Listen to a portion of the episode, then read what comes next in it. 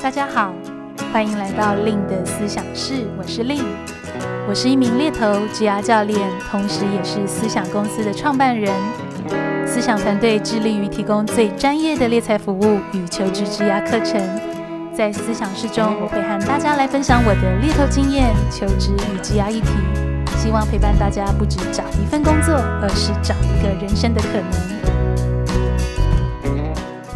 Hello，大家好，我是 Lin，欢迎大家来到今天令的思想室。还记得我们上一集在 Podcast 聊的主题吗？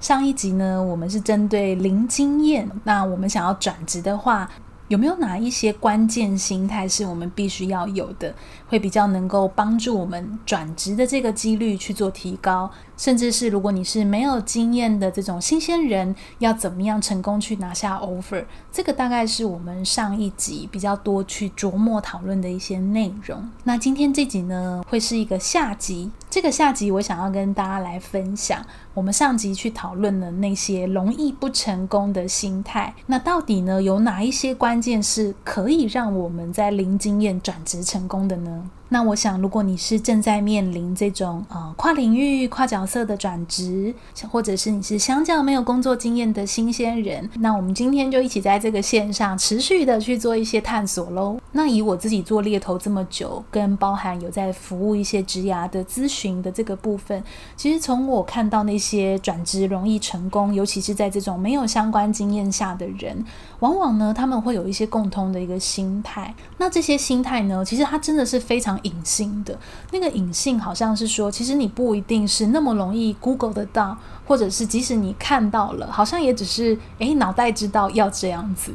我的意思是说，比如说很多人可能会告诉你，转职你就应该要坚持，你要有承诺，或是你要有耐心。或者是你要有勇气去面对、去尝试哦，这些听起来好像固然是啊，我知道，我知道，我知道要这样做，就是它是一个比较脑袋上的一个知道。但是如果我们没有那样子一个体会，其实很难去感觉这件事情它的重要性到底是什么哦。我记得在之前 Podcast 的集数里面，好像我们有去做到如何去养成自己耐心的这件事情。那往往啊，在职场或是职涯，如果我们遇到这种挑战度比较大的时刻，其实平常的这种内在心态的锻炼，就会在这个时候非常的重要，因为它会很像是一个你自己的一个支持系统。所以，像之前我们有分享到说，怎么样去训练耐心，那在这个时候，很有可能这个耐心就必须要去用得上。所以，如果只是单纯那种脑袋的知道。哦，告诉自己有耐心，其实实际上我们不容易那么做得到这件事。但是如果我们过去有比较多的练习经验，其实自然的会比较容易在这样的一个情境里面，用一个比较平稳的心态吗？或者是用一个那种自我批判的声音，是那种，哎，你要有耐心，你这样子不行，不好。而反而你会是用一个比较平缓的心态，告诉自己。OK，我现在正在面临一个非常未知、不确定的情况，因此我会有一些情绪，或者是我会觉得很失望、失落或担心。那这时候我能不能给自己一点空间，让自己缓一缓，持续的去做进行呢？给自己一些耐心在这件事上。所以不晓得听友会不会发现说，哎，就是自己的两个内在声音，它其实是非常不一样的一个产出。那往往啊，我想我们都很容易对自己是还蛮苛刻的，就是那个苛刻有点像是刚刚那个第一个声音，会比较容易在这种哦压力比较大或挫折的一些情况吗？或者是比较不确定的情况，反而会比较容易质疑自己，或者是比较容易去批评或者是责备自己。这可能也跟我们对自己的自我要求比较高吗？或是对我们的自我期待有一定的一个期许在？那我想，如果想要成功的去度过这段所谓无经验的一个转职，反而用一个比较支持的角度，比较耐心，甚至是对自己的选择有那份相信，有那样子的一个承诺，会比较容易在面试里面，或是包含你写履历、整理自己里面，会用一个比较沉着、沉稳的心态去面对这个外界的一个世界。那这个外界的世界呢，就包含了你的雇主、你遇到的用人主管，或者是人资，甚至是猎头。那我想这些外界的一个互动都会有一些不太一样的一个回馈或者是声音，所以在这样的一个内外刺激下面，如何还能够比较中性、比较客观的去保持自己，去保持自己的一个安定感，去逐渐调整自己的一些想法，或是做一些准备。我想这个部分的心态的建立会是非常非常重要的基础功课。那所以今天在线上，其实想要跟大家聊聊的是，除了心态面呢，还有哪一些是那些无经验但转职成功的人，他们会有的一些具体的一些做法，以及我自己从一个猎头的角度，或是 as 一个 career coach 职涯教练的角度。我又会有哪一些想法是想要跟大家分享的？那我个人会认为，在这样的一个情况下呀，第一个我们能够去准备的呢，会是一个属于你自己的转职故事。这个转职故事并不是意思是说你要去讲那种很落落长的一段故事，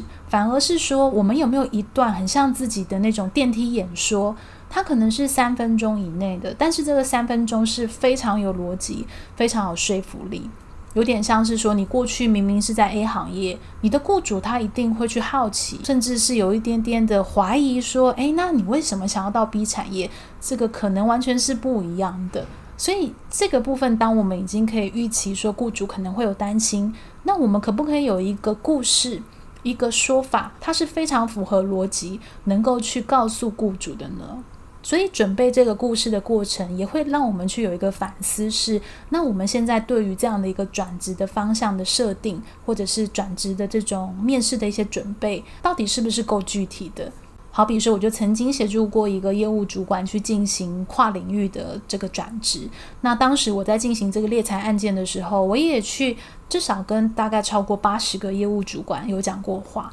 那其中这一位让我印象深刻的是，他真的很能够去讲出那个故事。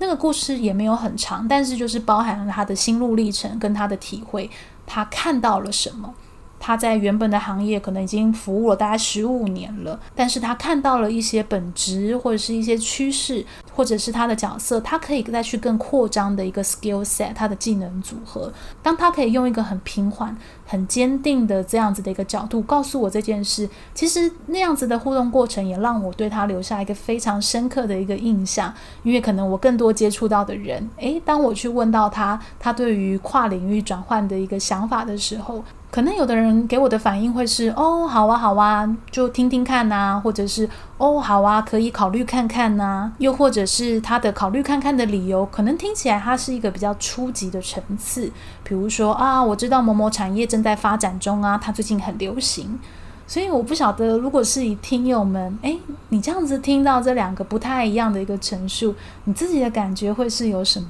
呢？那我想，至少在我的一个工作中，我会认为，啊、呃，第一个 candidate，第一个候选人，他会比较有机会去说服我，因为那样子的一个体会会让我觉得他很务实的去看待他现在面临的一个情况。那我也会比较有心理准备，是他会相较有机会存活在这次的一个转换当中。我不晓得大家还记不记得我们上一集其实有去分享到那个思维上的了解跟那种意义上的了解，其实它是非常不一样的。那这个也会去影响到的是说，诶，那确实以我当时在协助这个业务主管进行转换的时候，他后来真的也非常成功的转换到呃那个 B 产业，就是完全跟他十五年经验不一样的产业，而且现在也在他的这个新产业发光发热，所以他的那个务实的态度，其实也是非常能打动我。或者是他的雇主会有那种放心，是你已经很知道你可能面临的呃挑战，或者是你会需要在短时间非常有压力下、非常快节奏下，大量的去学习新的事情，然后包含学习新的术语、新的行业语言啊、新的人事物等等的部分。所以我想开始去思考，准备自己的故事。而且是有逻辑的，会是非常不可或缺的一个事情。那第二个啊，我们可以做的准备是去亲自了解这些你目前期待的职位或是产业，它的具体要求会是什么。这个具体在这边非常重要，因为往往在我的工作中，诶，我会去发现说，哦，好像这个职场人跟我说他想要转换到，比如说，呃，这个角色啊，或者是这个产业，那他可能对于这样子的一个产业跟角色的解读，会比较多是出于自己片面的想象。那个片面的想象很有可能是因为他搜集到的资讯吗？或者是说他曾经在网络上看过有这样的一个印象？那有了这样的一个资讯跟印象后，他去加成他自己过往的一个经验，因此有了一个想象。只是说那个想象到底符不符合现在的市场，或者是雇主的期待，甚至是这个职位可能真的是他很隐性的具体要求，其实他往往可能会去带出一个落差。如果我们只是单纯用我们过去的经验在解读新的事情，好比说拿我自己的经验来做举例，像我自己有我自己的团队嘛，那往往呢，我也会去面试一些想要成为我们团队猎头角色这样子的一个职场人。那我就会发现说，诶，那在面试的时候，我都会很关注去询问到对方，你为什么想要成为一个猎头呢？那你认为的猎头是什么呢？那有些人其实他就会回答我说，他想要有一个帮助人的行业，那他认为猎头是可以去帮助一个人的职涯去创造可能性，或者是介绍他们的好机会。但其实这样子的一个解读。对我来讲，我其实听到我就会有点担心，我可能会回馈他，其实猎头跟他的想象真的是非常不一样。因为猎头顾问的这种角色的本质，它其实就是一个非常快节奏的业务。你能不能去接受每天都是打掉重练？注意是每天哦，可能不是一年或者是两年，你每天都是不断的在追逐，然后不断的业绩归零，再重新开始。那所以我不晓得，如果是以我自己的经验做举例，听友们会不会听到觉得，诶？怎么好像跟想象不太一样，或者是哇，原来这个期待落差是很大的。所以，当我们如果没有很贴近的去认识这样的一个具体要求的话，很有可能会让我们的准备是没有方向，或者是没有策略。因为可能像刚刚我的举例，当如果一个求职者他在面试时这样子回答我猎头这样的角色，其实站在我是用人主管的立场，我就真的会非常的担心，因为我会担心的是，那如果这个是他的想象。他能不能去接受这个实际的部分呢？这个实际的角色跟实际的压力，他真的能够做好心理准备吗？因此，回归到我们职场人的一个立场，可能要有一个心理预期是：当我去设定了这些方向，或者是我凭了一些现有的资讯，我有了一个这样的印象，但是我的印象到底准确性高不高？这个其实是我们值得去好奇、去主动研究的一个重要关键。那当然，我知道会有很多人会跟我分享说，可是就很难呐，因为我只能看 JD，我也不认识那个产业的人，或是我也不知道去哪里找具体的要求。那我想在这样的一个情况下呢，当然如何尽可能的去用网络去搜寻一些可能真的曾经有人分享一些比较务实的见解，把这样的一个声音放进来考量是很重要的。那假设真的没有办法，那这时候的弱关系或者是平常的人脉经营就会非常的重要喽。因为其实往往要能够去理解一个产业的风貌或角色啊、我想其实如果你的身旁有这样的一个人可以跟你分享或者是互动，它其实可以让你少走很多。可能叫冤枉路吗？或者是可以让你更有信心的去做一些具体的一个准备。又或者呢，如果你是没有这样的一个人脉，那有的人我知道他是会非常认真用心的去准备，他可能可以去得到的面试机会，在这个面试机会里面去从对方的回馈，不断的去修正自己对于这个方向的一个想象。那所以我觉得，不管是透过这三种的哪一种方法，可能你都会发现说，假设有一些 gap，就是有一些落差，就是可能会有一些落差，那你就会有一个心理准备是。啊，那我可能会需要去学习一些相关的呃特定的 skill，一些技能，或者是我必须要去取得一些相关的一些经验，哪怕它是那种非正式的一个经验，只要能够在那个新领域能帮助你去佐证你是有潜力的，我想它都是有机会值得你去投入的，会有或多或少的一些帮助。那我想，必要的时刻啊，其实去寻求这种呃职涯顾问或是职涯教练，我想也会是一个现在很流行的方法。那因为这样子的一个顾问或教练，可能他们每个人的背景不一样，会有机会透过一个比较第三方的一个角度，去给你一些不太一样的一些想法的分享。或者是实际的一些运作状况，那所以如果听友是想要采取这样的一个做法，可能我会蛮鼓励是说，那也要去认真考量到你选择的所谓的教练或者是顾问，他实际的背景是什么？因为我们会说，在这种探索的周期，其实有没有智慧去明辨什么是中性的建议是非常重要的事情。因为像我就曾经遇过，可能有些人在这个时候，他一直不断地向外收取资讯，收集不同人的建议跟想法，结果最后反而让自己更不知道怎么选择。反而就让自己好像收了太多东西进来，乱糟糟的。所以，如果你是想要采取这样子的一个寻求专业协助的做法，那我也会非常鼓励你，可以去贴身的了解，诶，那这个对象他的背景是什么？所以他养成的一些想法跟建议的方式，是不是能够给你带来一些注意的？再来呀、第三个准备。能够帮助我们在零经验下转职成功的呢，我想会是一个老生常谈喽，就是履历的准备。那为什么我想要在这边再提醒大家这件事呢？虽然是老生常谈，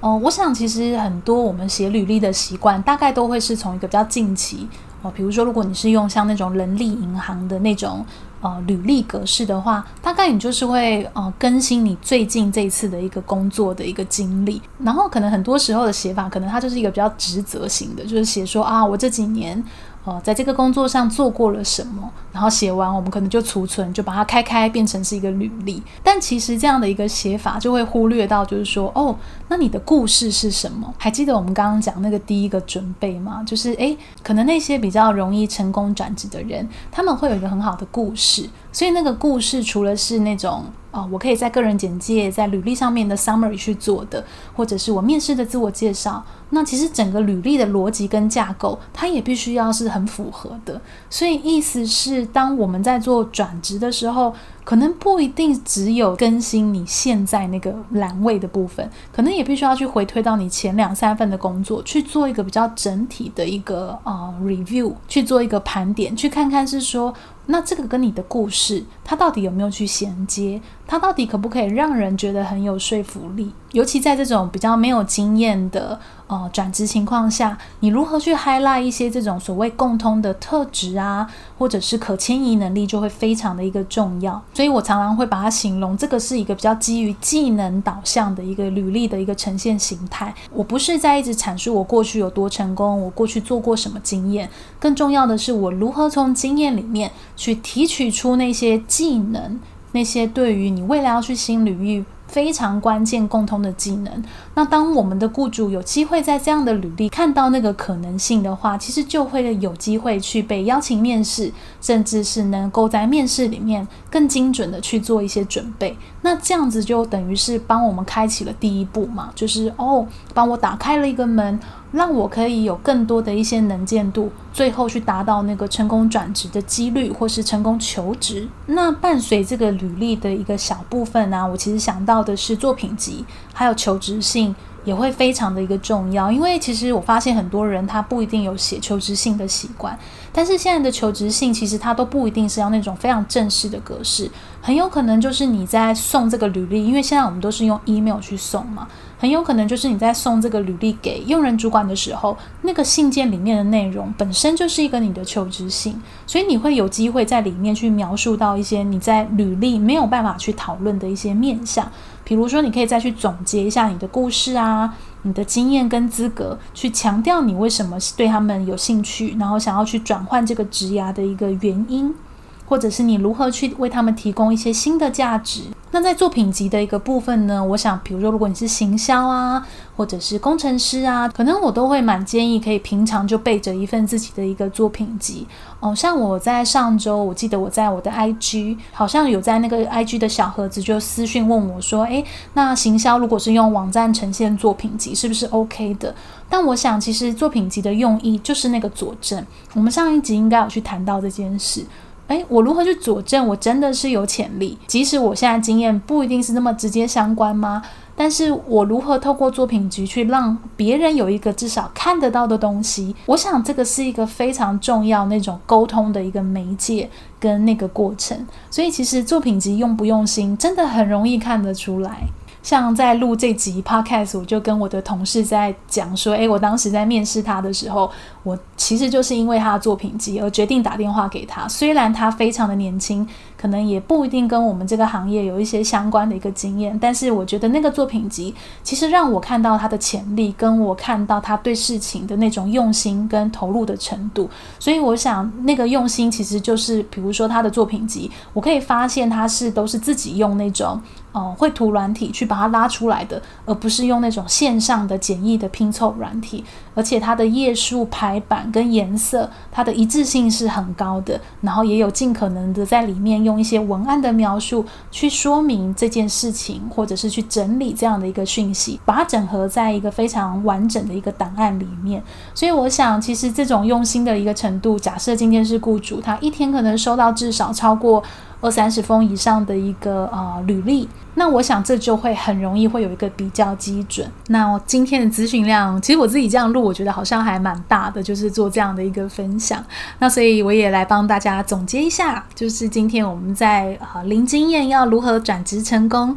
我们可以有哪一些具体的一个准备的一个做法，可以来帮助自己。所以第一个呢，其实有分享到，诶，是不是要思考一下你的转职故事是什么？第二个呢，会是亲自的去做一些调查，去了解你现在对于这个产业、这个角色，他们到底具体的要求是什么呢？再来第三个呢，是那个基于技能导向的这种履历。并且去充分运用求职信里面的那个内容栏位，还有用心的去准备一份作品集，我想都是有机会去上升我们转职成功的一个几率。那我想，不管是今天在这个 podcast 跟大家分享的心态啊。或者是这些具体做法，也真的是我实务上看到我的 candidate，就是我的候选人，或者是一些我职涯咨询的一些客户，他们后来采用的一些做法，然后都有一些非常好的进展，甚至是真的有一个开花结果的。那样子的一个结果产生。那今天在录这集呢，也让我想到我最近因为在准备好好的线上课程的那个课程设计嘛。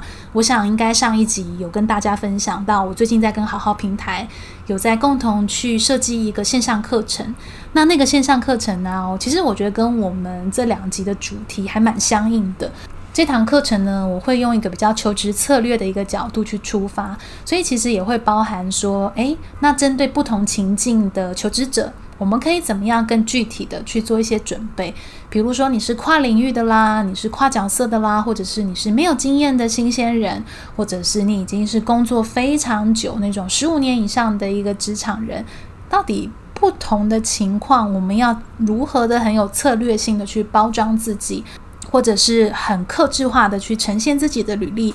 并且带到面试里面，其实也刚好是最近在设计这堂课程里面非常重要的一些单元跟核心。所以我想今天呢，如果针对这些具体的做法，你还会有一些好奇。哦，那也不妨可以考虑加入我们这堂好好的一个线上课，因为目前还在一个募资阶段当中，所以很欢迎听友们呢，可以透过那支课程，用一个比较专业化、阶梯式的一个学习方式，来为自己呢能够有一些准备上面的一个策略。或者呢，你也可以搭配我的书，因为我在两年前有出版我的呃一个求职工具书，叫做《但愿你因工作而闪亮》。现在有一些书店跟博客来都还买得到这本书，然后也有电子版本的电子书形式。那我想今天在线上的时间也差不多喽，好像每一次都很想要跟大家分享，然后每一次录 podcast 都不小心录很久。我每一次在录 podcast 前都会跟同事说，我的目标在今天录这集 podcast 就是十五分钟内讲完这样子。但每次其实都太想要跟听友们去分享，就是诶，